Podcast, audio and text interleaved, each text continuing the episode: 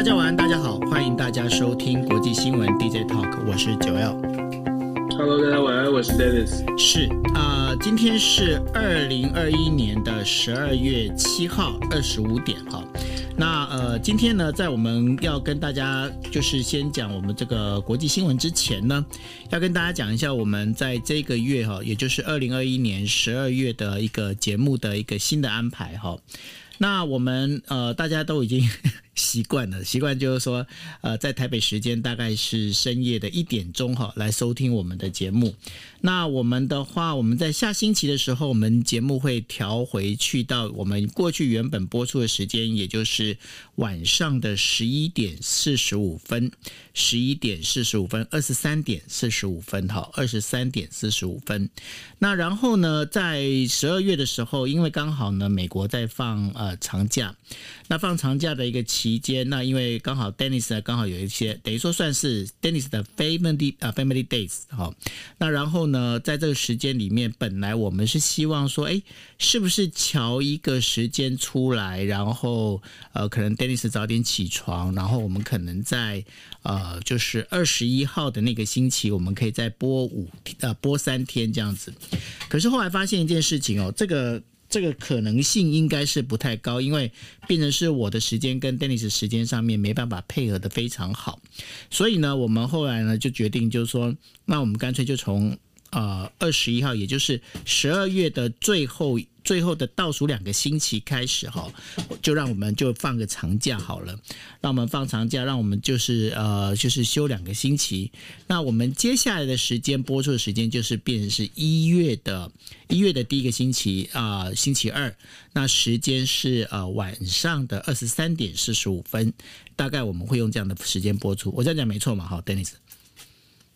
没错，没错，因为这实在是很很不容易瞧。其实我们很努力了，但是因为我今年这个 family 的 trip 就是家庭旅游安排是到山里面去，所以就就比较麻烦。就第一个收讯也不确定怎么样，然后要瞧时间的话，因为白天他是我们今年是想要带小朋友去 hiking。就是走走爬山走路哦，嗯，因为小孩子慢慢大，需要他们多一点的活动，所以这个安排就希望大家见谅，我们我们稍微放一下假这样子。是因为本来 Dennis 他是比较担心啊，Dennis 说，哎、欸，我们一一下子放两个星期啊，会不会大家就忘记我们？那因为我，我是怕大家忘记关注国际新闻，我们这个很热情的要让大家继续追踪国际新闻，所以呃，也希望大家不要忘记哦。那如果大家在想念我们的话，可可以就是听我们的 podcast 哈，那呃，在这个这个时间，因为其实呢，老实讲啊，就是说在呃十二月底的时候呢，呃，我相信也有很多的，包括国际新闻的这些新闻机构哦，他们本身也应该要放假。那因为他们放假一个情况之下呢，我们真的要看到一些。比较多、比较多的一些呃新闻讯息的话，可能也比较不是那么的容易哦。那所以呢，我就想说，那干脆干脆就直接放假算了。因为我不晓得，Dennis，你那时候在当记者的时候，你有没有发现一件事情？在我们当记者的时候，我们经常在过年，尤其是长假的时候，有没有？我们都要先准备，大概会花一个星期先准备罐头新闻，你记不得吗？年菜啊，我记得印象很深，都要去拍拍年菜。政治线就要去找政治人物做年菜。对，所以观众朋友们看到很多政治人物这个过年期间说什么拍年菜，那都是过年之前先拍好，因为过年大家都要放假。所以我记得每一年都要大家去分配什么哪一个院长、哪一个立法委员、什么政治人物拍年菜，然后然后去讲一些有的没的，然后就是好像就是我觉得就是像是那一句话有没有？好像说到了问题的重点，其实他规避了所有的答案这样子。那根本就是 根本就是没有任何的一个，那就是讲白了啦。我觉得那就是一个塞时间。那因为呢，在这个我我想说，在我们的这个国际新闻 DJ Talk 里面，我们倒是没有必要去塞时间，因为呃，我觉得说那就是想休息，那我们就先休息两个星期这样子，对不对？嗯，没错。OK，好，那这个部分的话就，呃，大家我们大概这一个星期里面，我们会跟大家再持续的 announce 哦。那呃，下个星期开始的话，就是晚上的十一点四十五分哦，就又回到了十一点四十五分，大家不要太晚了哈，十一点四十五分我们又要开始了，OK，好。那呃，我们正式进入我们今天的国际新闻 DJ Talk。那呃，我们今天的话帮大家准备了五则新闻哦。那第一则新闻当然就是提到了啊、呃，美国的政治抵制呃北京东京奥运这件事情。那这件事情里面，不管说呃北呃美国也好，或者是中国也好，甚至呢还包括纽西兰、日本哦，他们各自有各自的反应。但是呢，这当中到底他们在演哪一出，我们到时候来跟大家做分析。那另外的话。缅甸军政府的话，他判处了翁山苏居、翁山苏姬四年的一个徒刑，那减刑两年哦。那结果呢，这个东协过去有主张的，就是所谓的内政不干预这件事情呢，最近好像有打破了，因为轮值主席国的呃，就是柬埔寨，柬埔寨的总理韩森呢，他准备在下个月的时候，也就是二零二二年的一月，他准备跟缅甸的军政府的那个首领哦，就是敏昂莱见面，那可能要谈一些这相关的一些问题哦，那另外的话，美国现在的话，它在加强所谓的呃，等于说印太的这个区域战略哦，在这部分的话，布林肯呢，他第一次去访问的东协，那然后希望说跟中国能够互别苗头。那另外的话，印度跟俄罗斯啊，他们这个部分的话，他们签署了武器生产的一个合作协定哦。那同时呢，印度呢还把俄罗斯那边买来的地对空导弹呢部署在中印边界。那这对于原本就走得很近的中国跟印度来讲，呃，中国跟俄罗斯来讲，是不是有一些怎么样的一个微妙变化？我们可以跟大家来聊。那最后一则的话，会跟大家谈到就是中国恒大地产它的这一次的整个就是呃外债的那个等于说债券的部分呢、啊，它利息无力偿还那中国的呃广东省还有呢中国的人民银行呢，其实都已经开始介入干预，希望能够把这事情做一个软着陆，但底到底它能不能成功？那我们会跟大家来说。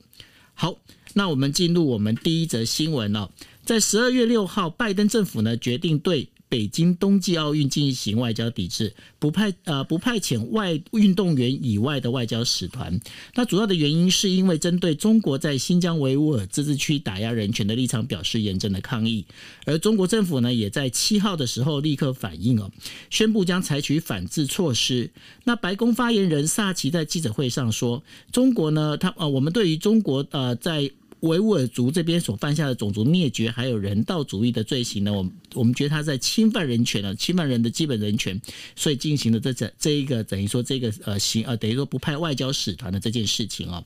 那美国政府在九号跟十号的时候，其实他邀请了总共有一百一十个国家跟地区举行线上民主峰会，然后呢将促进尊重人权作为其中的最主要的一个主题。那其中呢，尤其是包括了有日本、欧洲、呃盟国还。还有台湾呢，这些呃属于民主价值观相同的国家呃，能够结合在一起，对抗被视为威权主义的中国和俄罗斯。那目前呢，其实还看不到，就是整个就是呃这一个对于。北京冬季奥运这件抵制呃行为哦，会蔓延到什么程度？那现在的话，其实美国的话，他只是他也说了一件事情哦，就是说他说我们只是告诉每个国家我们的决定，那但是呢，就是你们每个国家自己可以做自己的决定哦，我不给你压力。那根据路透社的一个报道里头，意大利呢，他将不会等于说不会加入美国的这个宣布抵制冬季奥运的这件事情啊，因为意大利呢，在二零呃一四年在米兰有举办冬季奥运，他同时他也是要。避免哦，他避免就是说，呃，这整个呃没有，应该是在二零二四年他举举办那个冬季奥运哦。那所以呢，在这当中的话，可能就是要避开这相关的这些事情哦。那另外的话，在外交抵制冬季奥运事这事情上面呢，日本自民党哦，呃，他们是寻求说，是不是可以跟美国同步？那外交呃民呃。自民党的外交部门的主管哦，也就是佐藤正久，他就强调了，日本政府应该进行外交抵制的行为。不过，岸田政府呢，目前的状况呢，他是会观察欧洲和其他国家的动向哦，来决定到底要不要抵制的一个时机哦。那我们回到了这个事情里头的话，其实呃，现在历史上有四次的外交抵制的一个状况哦。那在二零零八年北京奥运会的期间呢，国际上对于中国政府镇压西藏自治区的示威活动呢，批评的时候是增高的。但是当时日本首相福田康夫他还是出席了开幕式哦。不过呢，因为现在日本的舆论跟就过去不太一样，那日本舆论呢，它尤其是包括民众哦，对于这个中国的那个态度是比较严厉的。那所以呢，针对中国政府侵犯这个包括香港跟新疆维吾尔自治区的人权呢，他们日本政府其实都日本的民众其实都还在做批评啊。那尤其是就是呃日中之间呢，对于钓鱼台纠纷呢，也引起了日本民众的相当大的不满。但是很妙的一点就是怎么样呢？日本外相林芳正在七号的记者会上，他就讲，他讲说我们会将综合考虑各项那个情况之后，在最后再做出一个决定。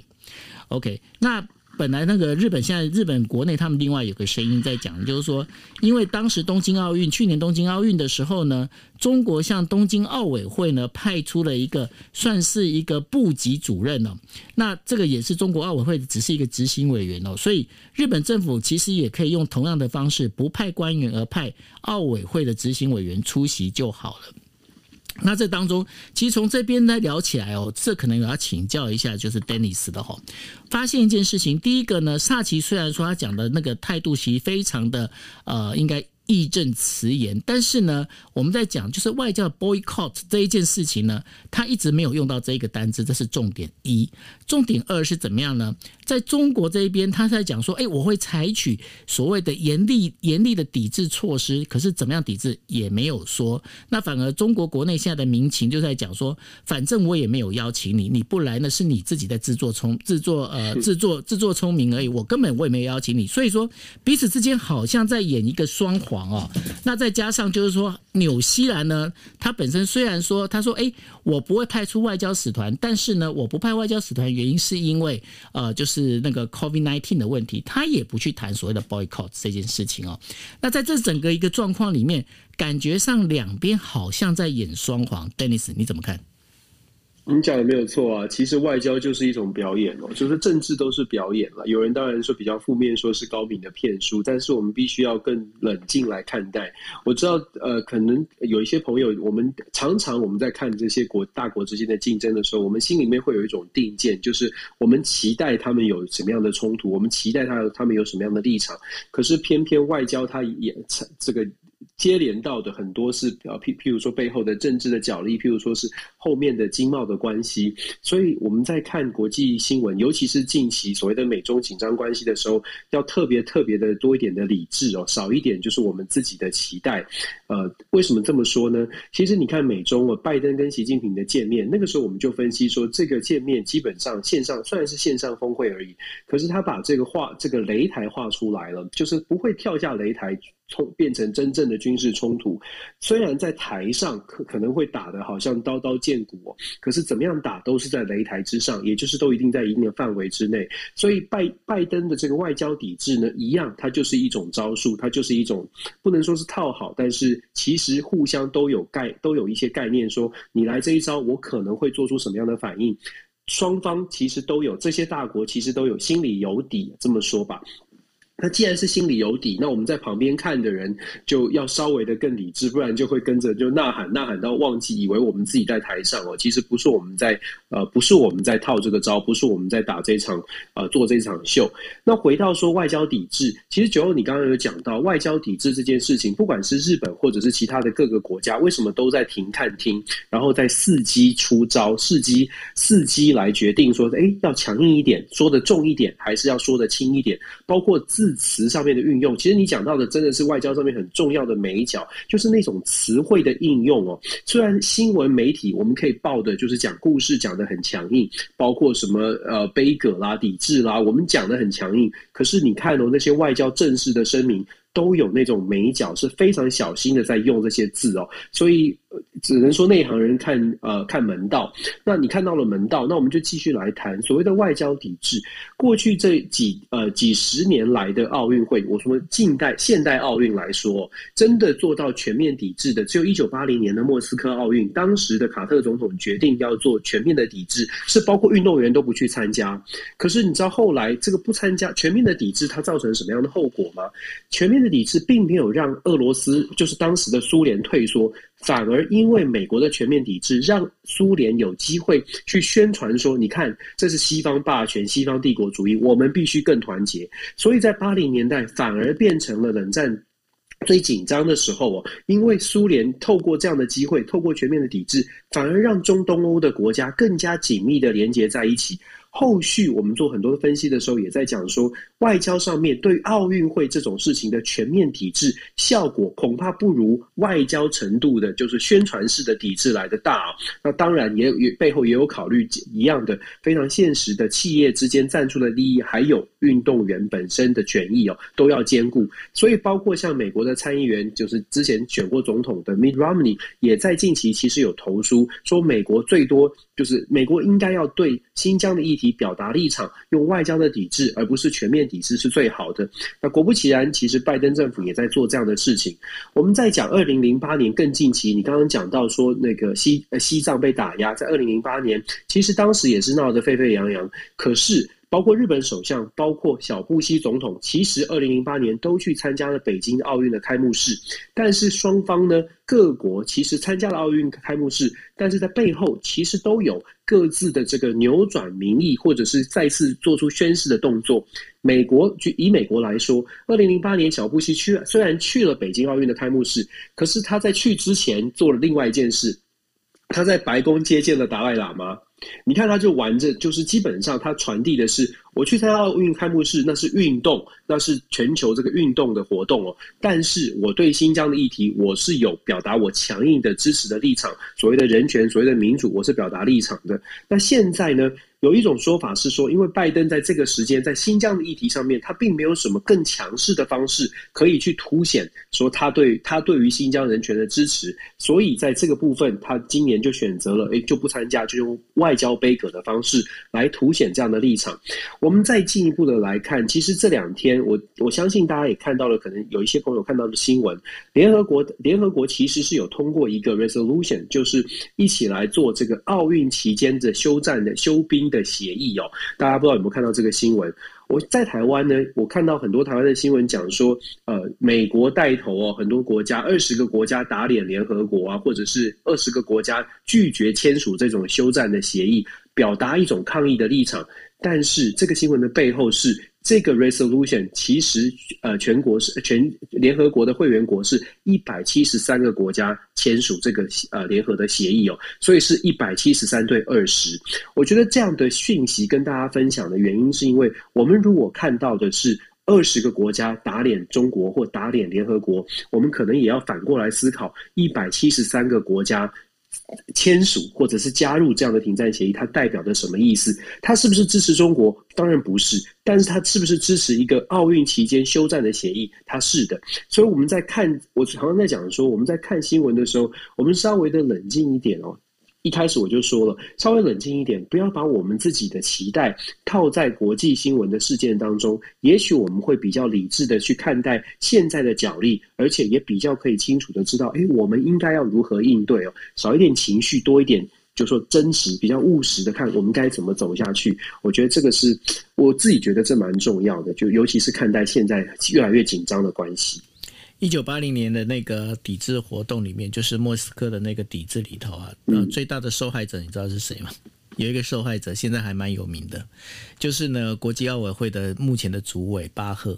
那巴赫呢，所以呢巴赫在这一次的就是美国宣布，就是说呃用等于说用这样的一个正式的外交抵制的这样的一个状况哈。那然后呢巴赫他他发表的声言里面他说了，没有关系，如果选手可以来都是。都是受欢迎，我尊重你们美国、你们其他国家各种就是这样的一个想法，只要选手可以来就好。所以呢，在日本的话，有人就在就在讲说，对啊，他会很开心的原因是因为只要选手来，那个国际奥委会钱就可以照样赚，所以说他是无所谓的。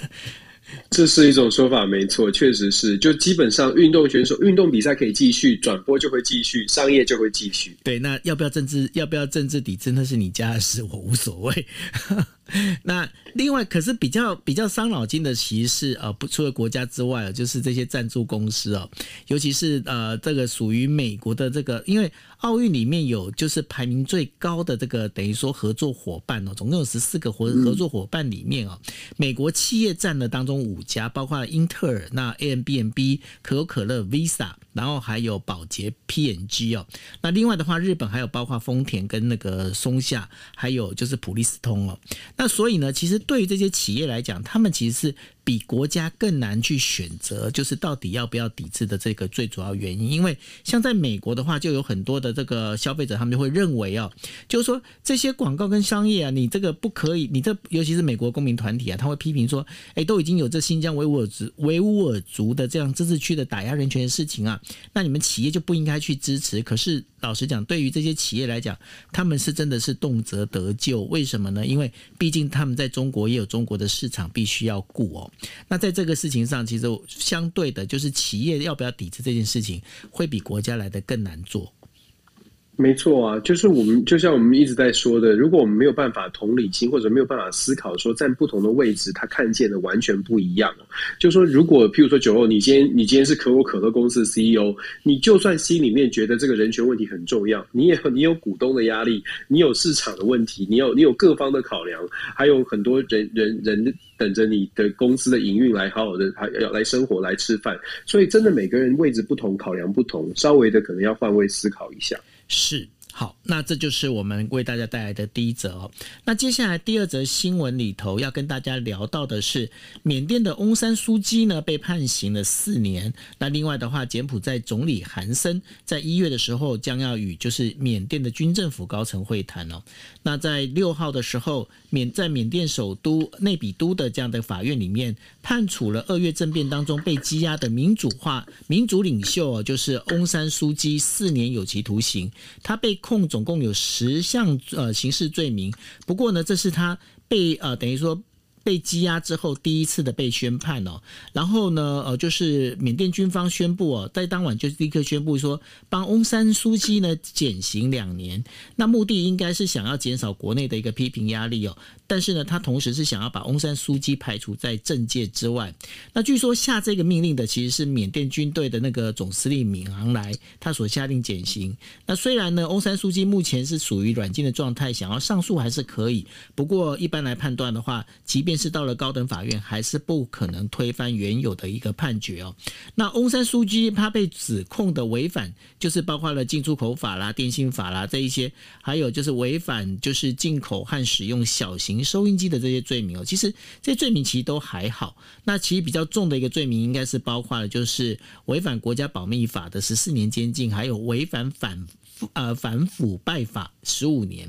那目前呢，在这状况里头啊，整个翁山书记他整个一个刑期大概加起来可以超过一百年哦。所以只要缅甸军军方他继续统治的话，翁山书记他就很难能够复出哦。那除了翁山书记之外呢，其他的就是。呃，这些民主联盟的高级干部呢，都被判处了长期的，就是比较长期的一个徒刑哦。那全国民主联盟中央执行委员会的呃委员，呃，东南克伦邦的总理哦，就是呃南京兹维朗。他违反反呃腐败法被判刑了七十五年的一个徒刑，然后他党内的顾问呢，包括温坦呢，是煽动叛乱罪被判处了二十年的徒刑。那根据这个是全国民主联盟哦，他到十一月底的这个统计里面，他们的党员里面已经有四百三十位被拘押，那十三人呢，在就拘押的当中或保释不久之后就死亡了。那随着呢翁山苏姬被定罪之后呢，包括欧美的。这个等于说，对于就是这个武装，呃，等于说算是军政府哦，他给了一些压力哦。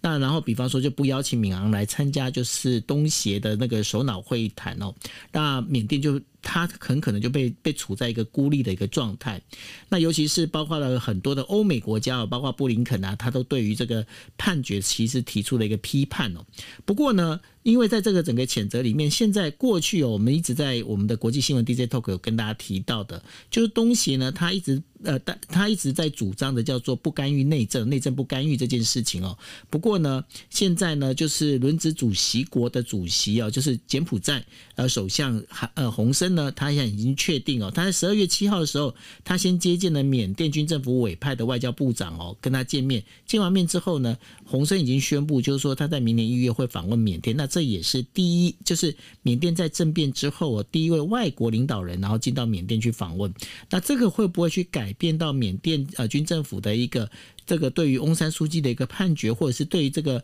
缅甸的这一些民主联盟的这一些处置的方式呢，其实这是有待观察。那对于这样整个状况里面，尤其是东协开始有一些动作，你觉得东协的动作到底为什么会这样出来呢？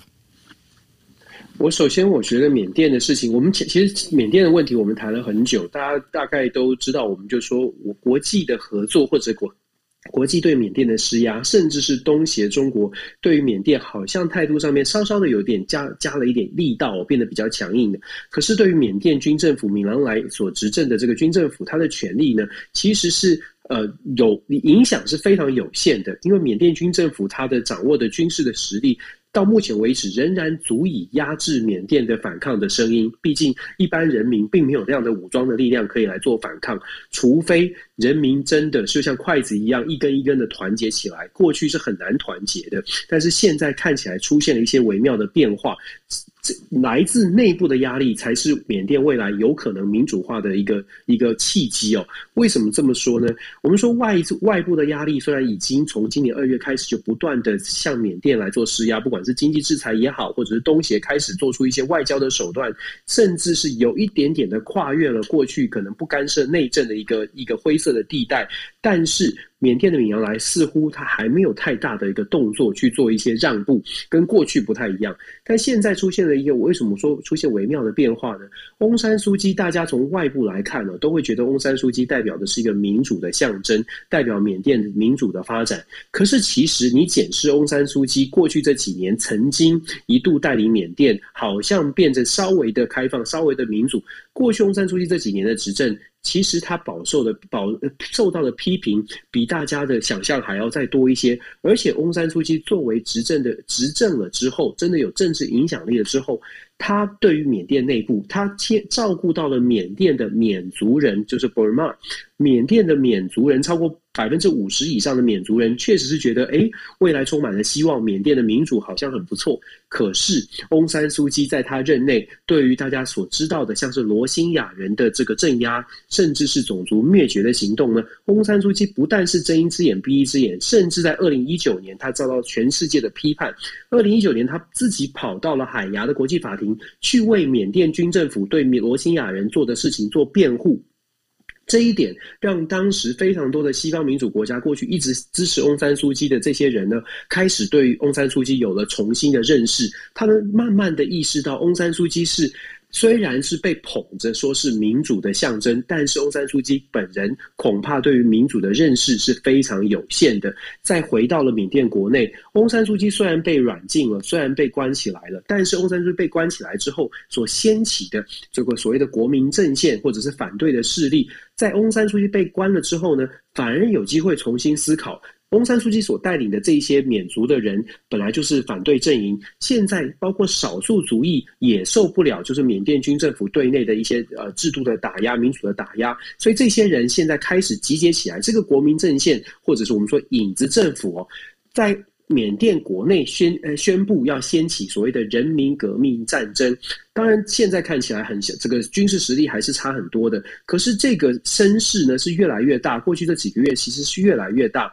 而且跟过去。支持翁山书记的阵营不太一样的是，现在这个国民阵线，它所凝聚的力量是来自于各族裔的，就是不只不仅仅只有缅原来翁山书记的支持者，还有更多少数族裔的支持者也凝聚在一起。这个力量如果真的能够集结，就像我们刚我刚刚一开始所说的，如果缅甸真的要走向民主，只靠外部的力量不太可能会成功，除非缅甸人民自己有一个觉醒的过程，而这个。觉醒的过程，现在看起来，透过这个国内，就是翁山苏姬后翁山苏姬时期，大家意识到不能再崇拜盲背盲盲目的崇拜翁山苏姬，而是要自己了解缅甸需要的民主是什么样子，包括少数族群都能够跟主流的缅族做合作，才有可能达到这个效果，才有可能来达到呃凝聚，从内部这个革命式的这个民主民主的民主的这竞争哦，民主的呃力量发挥，那也许缅甸会改变。现在看起来缅甸是这样，那我们就讲到说，为什么敏昂莱会宣布翁山书记的这这个刑期之后，又赶快的宣赶快做一个这个缩短刑期呢？我自己的解读是因为他要诉诸的是，他希望透过这样的方式。让你呢，这个让翁山书记的支持者，也就是大部分的不呃 Burma 就是缅族人，稍稍的不呃稍稍的可以接受，就是至少说不要不要这么呃。这个加入这个完全加入这个反对其他的人哦，就等于是说分化目前的国民阵线，分化缅甸的反对的势力，有一这样有点这样的味道哦，就是跟诉诸于缅呃呃翁山苏姬的支持者。我觉得后续要观察的是这一股来自民间的缅甸内部，只能是缅甸内部自己的这种民主的力量，到底能不能够凝聚，到底能不能团结？我们当然期待缅甸会更好，我们都期待世界上各个国家都追都追求他们最想要的生活方式。那现在呢，其实在演绎的就是缅甸人是不是能够觉醒，是不是能够知道军政府的执政并不会带来带带给缅甸任何的好事。也许缅甸人要的民主只有在自己的手上，别再靠东协，别再靠所谓的联合国，因为过去这几个月确定国际的影响力非常有限，只能靠自己。我觉得现在反对阵营正在做这件事情，那我觉得我们就呃观察，在呃支持，希望缅甸的生活，缅甸人民的生活可以越来越越来越自由，越来越好。是啊，哎，你有去过缅甸吗？我没有去过缅甸，但是我对哦，怎么样？你觉得？我跟你讲，我那时候去的时候，那时候也是翁山书记还是被被软禁的时候。你知道，翁山苏姬老是被软禁啊。那那个就是在他的出被放出来之前，一样是军政府。那那时候那时候的军政府的那个，他们缅甸的国旗其实跟我们青天白日旗非常，青天白日满地红的国旗很像。那在那个时候，因为缅甸的那个国旗是后来才改掉，那过去的话一样是就是蓝白，然后整个大红底这样子。那 OK，那我要讲就是说，我那时候去的时候，因为呃，那是跟跟一团一团算是他是。等于说，缅甸有很多的僧侣，你知道哈？那很多僧侣，那然后台湾有一有一团呢，就是他们就是要去那边，等于说供养这些僧侣的这样的一个团。那供养僧侣的团，但因为那要包，因为从台湾飞过去要包飞机过去，包飞机过去呢，那因为光是这一群就是。呃，我们在讲的就是吃素的这一群那个僧侣团，在那等于说要供养僧侣的这一群善男信女，他们过去的话，其实人不够，那人不够，他所以说旅行社就说，哎，那因为我们要我们有台包机要飞过去，那你们要不要一起坐？那那时候，我们我跟几个朋友，我们就讲说，我们我们一起去玩当然 OK，但是因为你们这些僧侣，你们这些供养僧侣的这群这群人，因为你们都吃素，那我们的话，我们第一个是无酒不欢，无肉不欢，所以呢，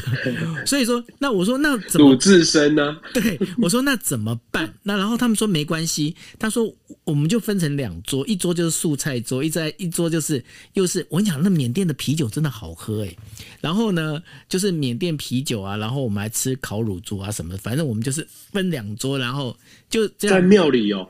没有，这不是在庙里，因为我们就一起一起行动，我们三餐都要一起吃啊，而且我们那时候是坐那个，就是坐那个他们那个船，直接呃直接往上上游去走嘛，我们还到孟加拉湾呢、那然后反正就是我想真的很妙，因为你去坐那个船的时候，你在走那那个地方，你会觉得。那里面的人真的好可爱，为什么呢？因为我们船有一次停在一个等于说一个村落那一边哦，那那村落里头，我们停在那边的时候，那个村落它是用高脚的那种房子，你知道吗？就是那种草屋，因为他们那个很容易呃洪水泛滥嘛，高脚的草屋，然后进去真的把我们当上宾，每个人当上宾一样，然后就请我们喝茶，然后坐在那边，感觉真的他们的眼神真的非常的应该怎么样清澈。那后来呢，就是我们就我就跟他们去，然后就有一些包括包括参访这些庙宇啊，哈，那然后有个有个大有好两个大师，对，有两个庙宇的两个大师，每次都看到我就会跟我讲说，希望帮我剃度出出家，你知道吗？要收我为，为什么看到？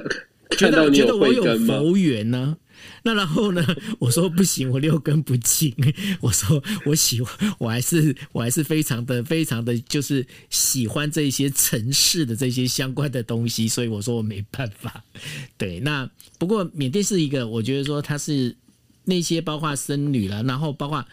整个因为缅族，包括缅族，还有其实他们在那个边境有一些冲突，包括跟印度啊这些，其实他们都有一些冲突在。因为佛教徒跟印度教这边，还有包括呃就是伊斯兰这一边的话，其实他们都有一些冲突在。那也可以感受，其实那次去的时候就感受到有很深的这样的，他们彼此之间种族之间有一些种族的矛盾在。那所以你说那些冲突的话，其实是很难很能够理解。如果你到了现场去的话。我觉得就是要有一些接触了。我刚刚说我没有去过缅甸，但因为我有缅甸的学生，uh -huh. 所以呃，我有对，所以我的缅甸学生啊，前几年呢，他们对于我有向他们打听翁山苏姬的评价，嗯，确实有的人是呃，因为翁山苏姬被软禁很多年，大家把翁山苏姬当成民主的一个灯塔。来来来崇拜，所以对翁山书记有非常非常高的期待哦，不只是年轻，就是其实应该是说年轻世代他们的父母的世代经过过去那一段，反而是年轻世代在翁山书记执政之后认识翁山书记的，反而对他的理解呢就不太一样，他们觉得说期待跟现实真的有很大的落差。那我刚刚讲了，二零一九年。更是就是翁山书记整个国际形象大扭转的时间，呃，时间点，因为包括了西方民主国家都开始重新检视翁山书记到底是不是真实的支持民主，还是翁山书记只是只是在这个浪潮当中，民主化浪潮当中，因为被打压，所以被丢出被。呃，捧高的一个民主象征哦，我觉得这可以大家一起，大家可以从各种不同的面向，如果有兴趣的朋友可以去了解翁山书记执政时期，他对于少数族裔是用什么样的态度在执政，那大家就可以理解为什么他的态度，或者为什么他翁山书记在国内的支持，尤其在少数族群的支持，其实真的是非常非常的呃被打问号的，所以我觉得。呃，一样的，就是我们看国际看国际上面发生的事情，有的时候换个角度，想办法从另外一个角度，在地人的观点，蛮其实蛮蛮重要的。你刚才讲那个，我脑袋里面想到，应该是雷军还是谁讲的？不是就讲说那个猪站在风口上也会飞吗？哦。所以就就我但我没有这样，没有要诋毁翁山，没有没有没有诋毁，所以我说这是雷，我说这是雷军说的。可是真的，可是你会真的是时势，就基本上时势造英雄。对了，就是也许他，也许他是大家的期待，在那个 moment 就把他推出来了。可是他可能不是大家想象的这个样子，真的真的挺重要的。所以不是，所以小贺也是类似的嘛，吼。所以对啊，所以他才叫小贺啊。嗯、OK，好，那我我们进入我们进入第一，哎、欸，我我们两个人真的是老是要亏小贺，小贺真的会找我们算账，我跟你讲。不 不会不会，民主民主国家，我们没有太夸张。OK，好，来，我们进入第三题哦。那第三则的话，就是说布林肯呢，他现在这等于说他当呃，就是国务卿，他第一次哦去访问东协哦，那这也代表美国再重新重视整个东协哦跟美国之间的一个关系。美国国务卿布林肯呢，在在十二月中的时候会访问。印尼、马来西亚这些东协成员国，那这也是布林肯呢第一次走访东协成员国。那美国呢，它将调整对于东协的影响力，最主要也是因为呢，中国现在正在积极扩大它在东协之间的一个等于说作用力哦。那布林肯呢，他在十三号跟十四号会访问印尼，然后会会见印尼的这个外交部长卢托诺，然后针对中国单方面主张主权的那个南海问题，还有缅甸。局势呢会交换意见，那东协呢，它处在美日倡导的印太自由开放地区的中心哦。但是呢，中国呢，它现在目前正透过跟东协的这些经济合作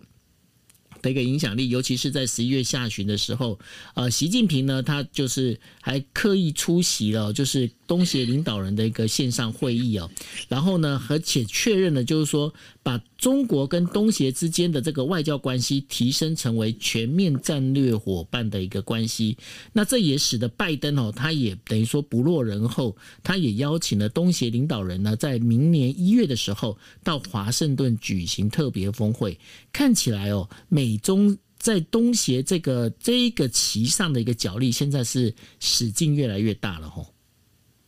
其实是啊，美中的外交、美中的关系，就像我们说的嘛，就是在擂台上面竞争，所以他们的擂台上面出的招，各种招都有，军事上面的这个秀肌肉，然后在外交关系上面，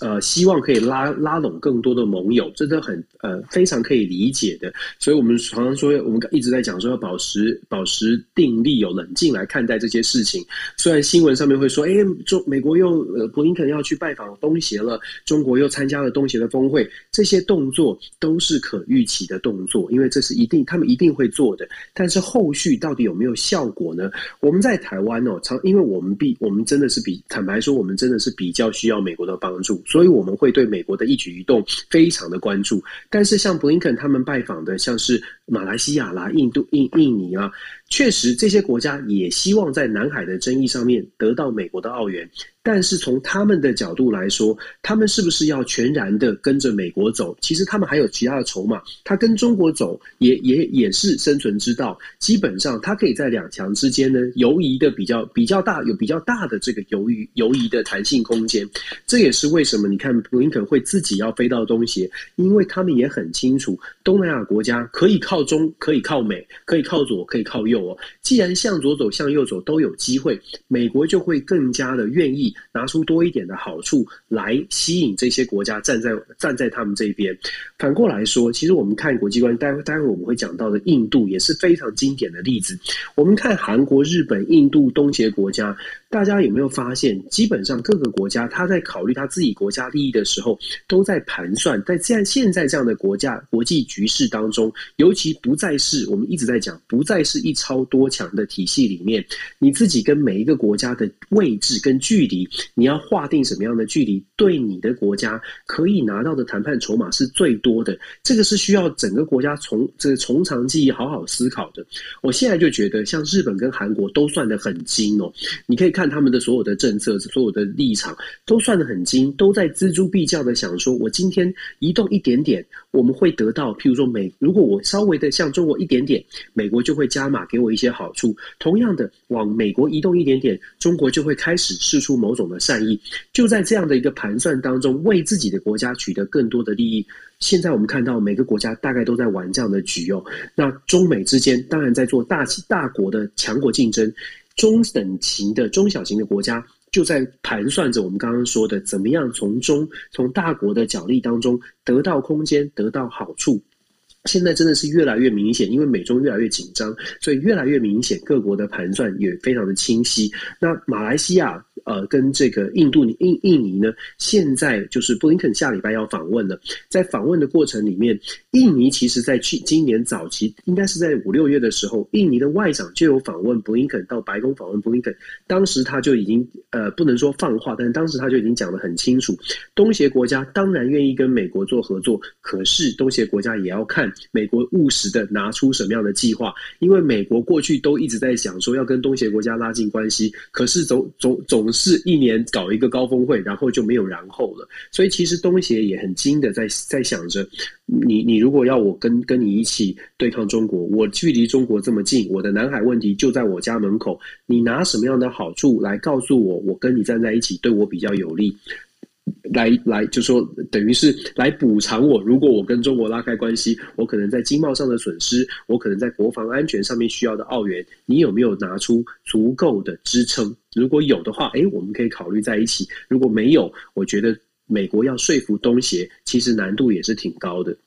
其实外交其实就是跟呃商业都一样哦，就是一个 give and take 的这样的一个概念。那今天你你要拿我什么东西，但你就告诉我你要给我什么东西嘛，吼。其实逻辑是很逻辑是很简单，但是比较复杂的是因为它牵扯太多的元素，所以我们从逻逻辑来说就是一个 give and take。其实今天今天还有一个，今天也有一个很重要的消息，就是美国的拜登跟普京要做一个线上的对话，大家在讨论说他们会谈什么事情。今天早上美国的新闻是说，拜登有可能会去逼迫拿这个北溪二号油管的制裁来逼迫这个普京就范了，会说，哎，美国可能就会再次的呃重新施压在北溪二号的油管的问题，天然气的管管管线的问题，对俄罗斯或者对俄罗斯相关的人员进行施压。但是这个新闻传出来之后呢，马上你就会看到有两极的说法，甚至在德国部分都有不同的意见哦。其实大家知道，德国就是针对北溪二号油管，我们可能看到美国的立场会说，哎，德国的北溪二号油管对于。这个俄罗斯可能会钳制德国的能源，所以是一个国安问题哦。所以西方媒体，尤其是美国的媒体，就会讲说，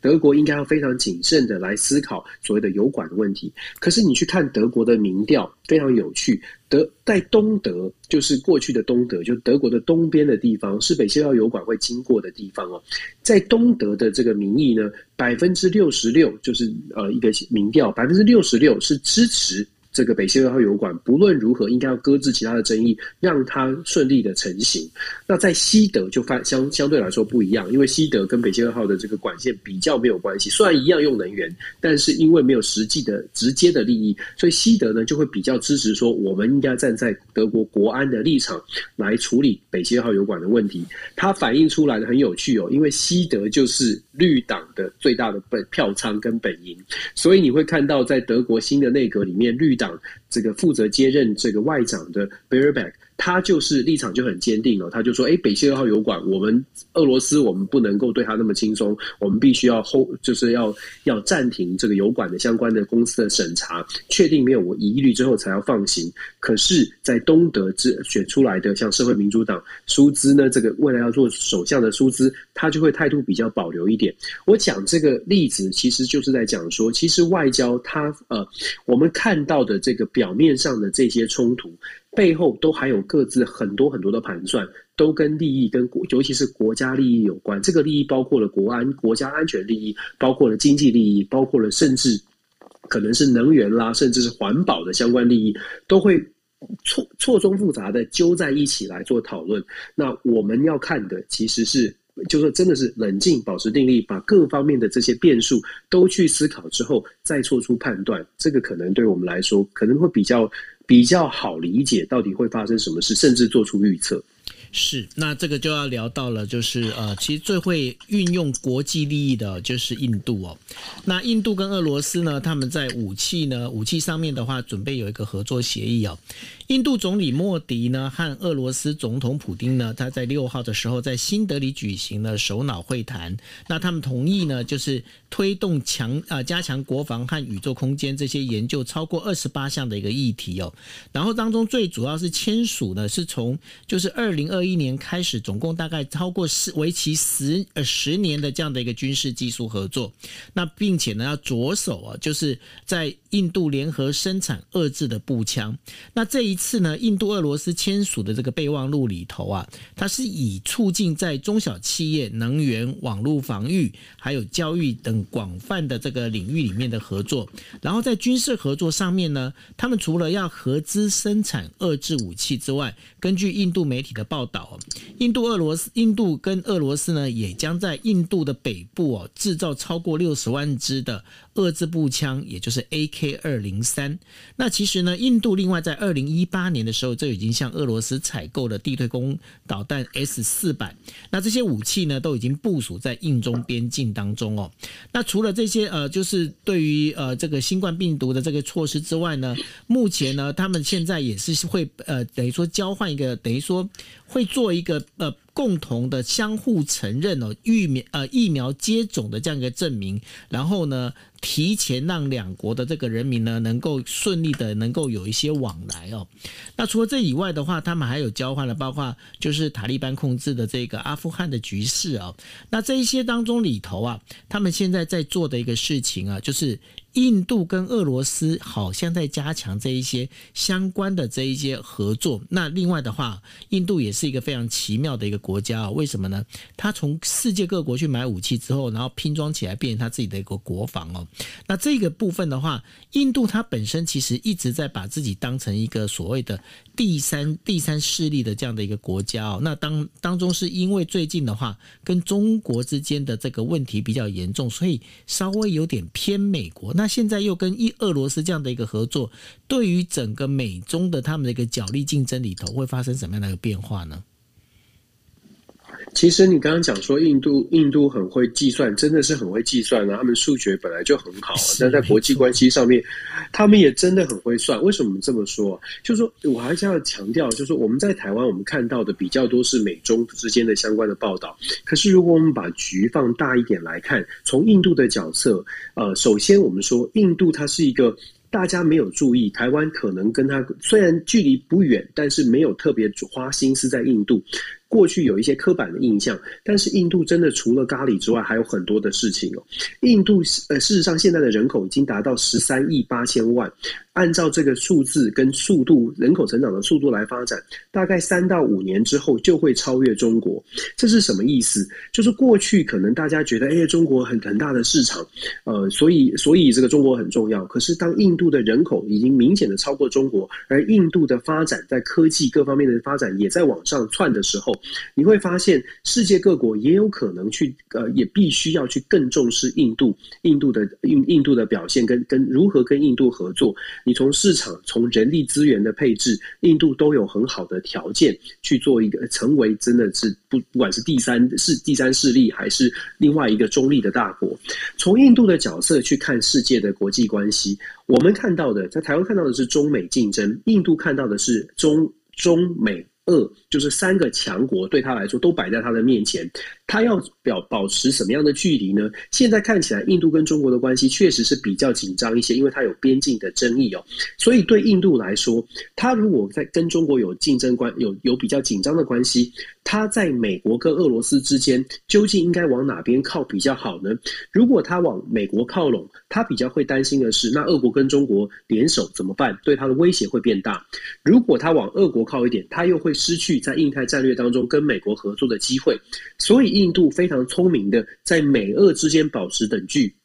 跟中国继续竞争。但是因为跟美俄保持等距，所以美国跟俄罗斯。都会在印度跟中国发生冲突的时候出手相救，至少是想办法帮忙。因为对美国、俄罗斯来说，印度同样重要。所以你可以看到为什么会爆出这样的消息，即便美国大声抗议哦，印度还是选择跟俄罗斯保持一点呃，就是拉近更近紧密的关系。刚刚你刚刚说的武器的采购，S 四百的地对空飞弹，还有。A K 二二零三这个这个这个枪支哦，听说是非常好用了。我自己是没有没有看过，但是听说是非常好用。所谓的好用是说，你们知道中印边境这个边境呢，都是小规模的这种传统式的战斗，所以 A K 二零三其实在中印边境的边境的这种正面交火呢是有帮助的。它一下子生产要千千六十万支哦，你就可以想象这个呃中国可能会不满，中国可能也会不高兴，但是印度跟俄罗斯就是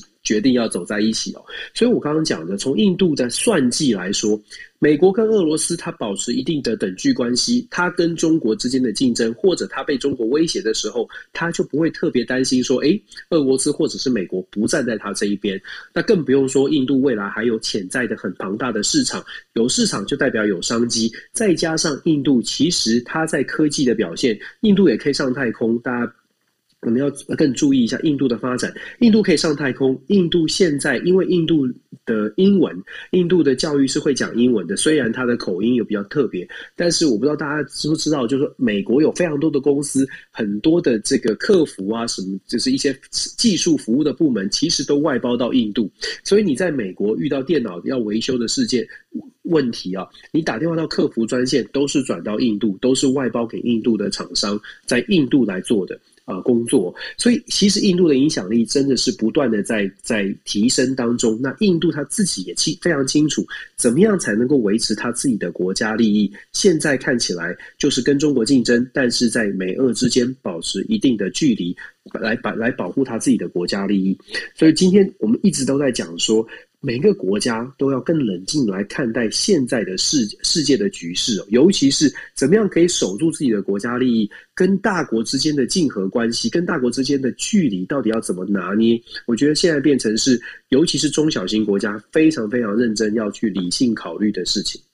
是，那我们第五则新闻要跟大家讲的就是中国恒大财务危机哦扩大，然后呢，广东省政府还有就是中国农人民银行呢都已经正式介入了哈。那背负巨额债务，那陷入财务困境的中国恒大集团呢，然后他们在这一次的这个今天美元计价债券的那个付息期限到期之的时。的时候呢，呃，根据路透社在内的多家媒体报道呢，现在目前都没有办法确认恒大是否可以支付这些利息哦。那这可能是恒大第一次的这个公开发行那个债券发生违约的一个事情哦。那因为呢，在大概是去呃上个月上个月六号的时候，呃四号的时候，中国广东省政府呢，也就已经开始哦，就已经准备要介入了哈，介入做这些事情，希望能够让恒大的事件能够软着陆。不过呢，美国评级机构普呃就是标普全球呢，在七号的时候表示哦，基于债权人的债务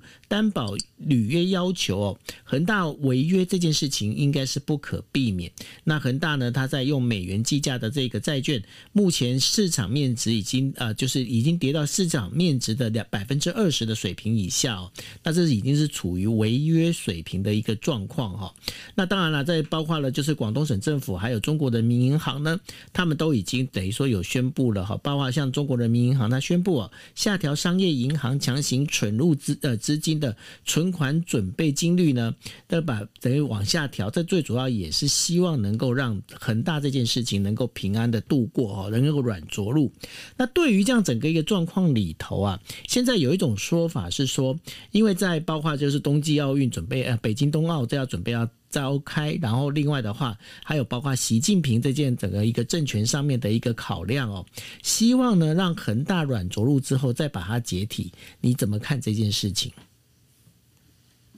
我觉得中呃，从恒大的事件，我我想中国政府现在应该会更加的小心，针对房地产可能未来的泡沫会进行更多的管制哦。不能说是打房，但是我觉得在金融的控管上面应该会抓得更紧一些。至少现在看起来各项的各项的政策是朝这个方向在走的。那另外，中国在。我觉得中国内部有有太多，我觉得很难去评论中国的原因，不是因为我们好像要帮谁讲话，而是中国有太多的数据是根本就是你不你不没有办法知道它的真实性。我我我必须说，就是说，包括我们从学术的角度，或者是我们从很多的数据，你看到很漂亮的数据来自中国，你都会有问，你都会很多的问号。就这些数据它背后到底是怎么得来的？这也是为什么当我们看到很多来自关于中国的财呃财财务的讯息。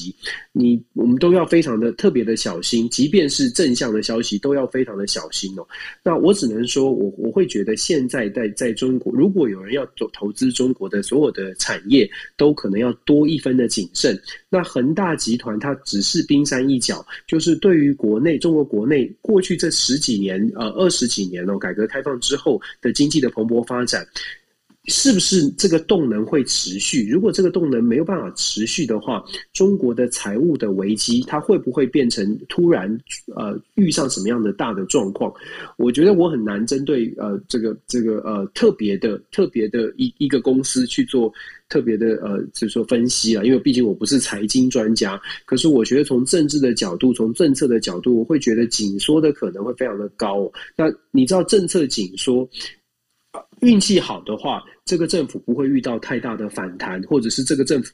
很强力的施压，那大概反弹声音不会出来。可是如果这个政策的力道太强，那不管是任何人哦，关于你的民生、你的生活受到影响，你都有可能对于这个政府会出现诸多的不满。这个这样的不满累积下去，到底什么时候会会呈现出来？不要说爆发，什么时候会呈现出来？我觉得，我觉得这是中国很大的中国内部一个很大的挑战。是，那不过呢，有几个数字其实是可以跟大家提到的，就是说，中国在最近就是这半年里面呢、它包括了就是说，呃，整个输入跟等于说贸易的这个数字里面呢、输入跟输出的话，现在的话，呃，就是变成是输入啊的那个。占了百分之三十七，然后呃输出的部分呢，在持续的往下掉啊。这当中的话，其实也代表就是说，包括了哦、就是我们这之前有提到的，就中国的本身有这个哦、就是能源供电的这些危机之外啊，然后他们有大量的必须要进口原物料，这件事情是在往上跑的。那对于这样整个一个事情里面，接下来整个中国的一个经济哦，到底会怎么走？其实也是会让人家会非常的一个好奇跟。关注的哈，那就像刚刚 Dennis 所提到，其实，在对于中国有一些投资的话，是不是要考虑在这个部分的话，有一些部分要多多的再去看一些讯息的话，我我个人是觉得蛮有需要的。确实啊，就是呃，我其其实我们在在讲说政治经济不分不分家哦，所以这也是为什么大家会这么关注像恒大的集团的事件或者中国内部的财务的问题，因为其实财务如果出现危机，就财政如果出现危机，它在政治上面就必须做出相对应的手段，要么是去挽救这样的财就财政危机，要么就是去呃分散大家民一般民众对于财政危机的紧张感。所谓的分散，那就必须要提拿出更更可能更大的，譬如说煽动国族主义，或者是呃一种一种什么样的议题，来让民众不要说不要带太强的去抱怨他现在生活经济生活上面遇到的冲击，可能房价下跌啦，可能房市泡沫，要怎么样能够扭转？如果财政出现危机之后，你就会发现政府一定会采取相对应的手段去扭转这个民民间的这种这种反弹的声音哦。那。这就是为什么我们会去担心，或者是这个是，这就是为什么世界会去西方民主国家，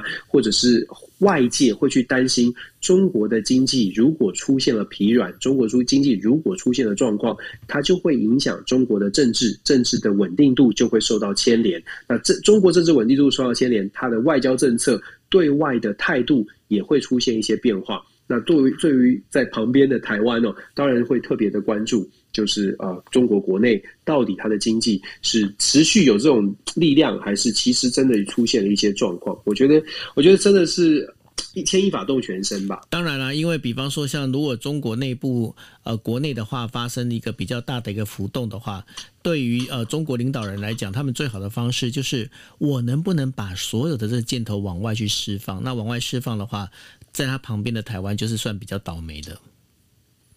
我们遇到的挑战就在这里啊，所以我们才说，就是希望大家一起来好好的看清楚到底发生什么事情吧。是，好，那这就是我们今天为大家带来的五则国际新闻哦。那这当中的话，再跟大家再做一次宣布，就是说，呃，我们在十二月的时候，我们只会呃播出两个星期，也就是这个星期还有下个星期。然后下个星期播出的时间呢，会是呃在十呃每一天晚上的十一点四十五分二十三点四十五分播出哦。那然后呢，我们在十二月的下两个星期里头的话，Dennis 呢要去爬山。那然后呢，我们就让我们就放 放两个星期的假哦。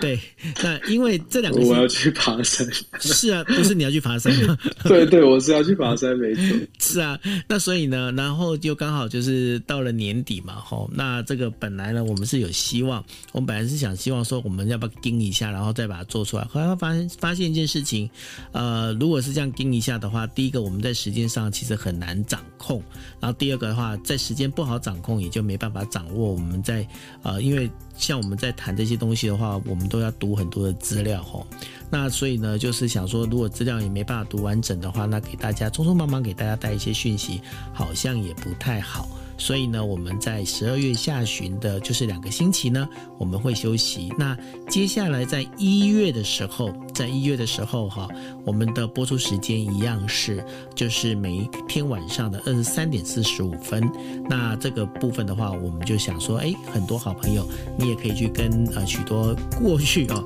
本来我们在过去二十三点的时候播出的时候，有很多的朋友收听。那后来当我们改到一点的时候，有很多人就没办法受不了，因为明天第二天要上班。没办法听，那转去听 podcast 也 OK。